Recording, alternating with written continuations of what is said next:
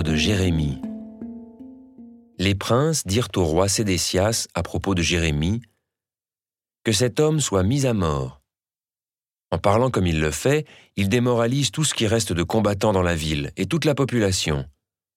Ce n'est pas le bonheur du peuple qu'il cherche, mais son malheur.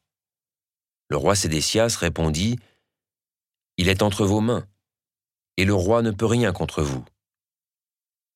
Alors ils se saisirent de Jérémie et le jetèrent dans la citerne de Melchias, fils du roi, dans la cour de garde.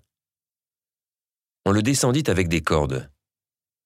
Dans cette citerne, il n'y avait pas d'eau, mais de la boue, et Jérémie enfonça dans la boue. Ebed-Mélec l'Éthiopien, dignitaire de la maison du roi, apprit qu'on avait mis Jérémie dans la citerne.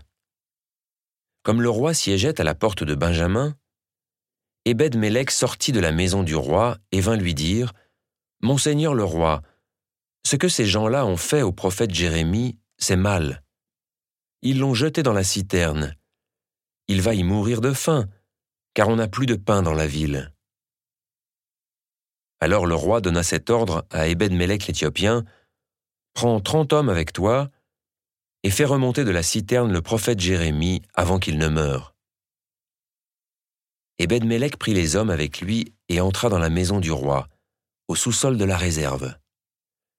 Il s'y procura de vieux chiffons usés et déchirés qu'il fit passer à Jérémie dans la citerne au moyen de cordes.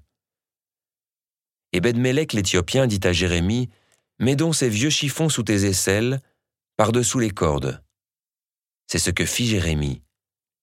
Alors, ils tirèrent Jérémie avec les cordes, et le firent remonter de la citerne. Et Jérémie demeura dans la cour de garde.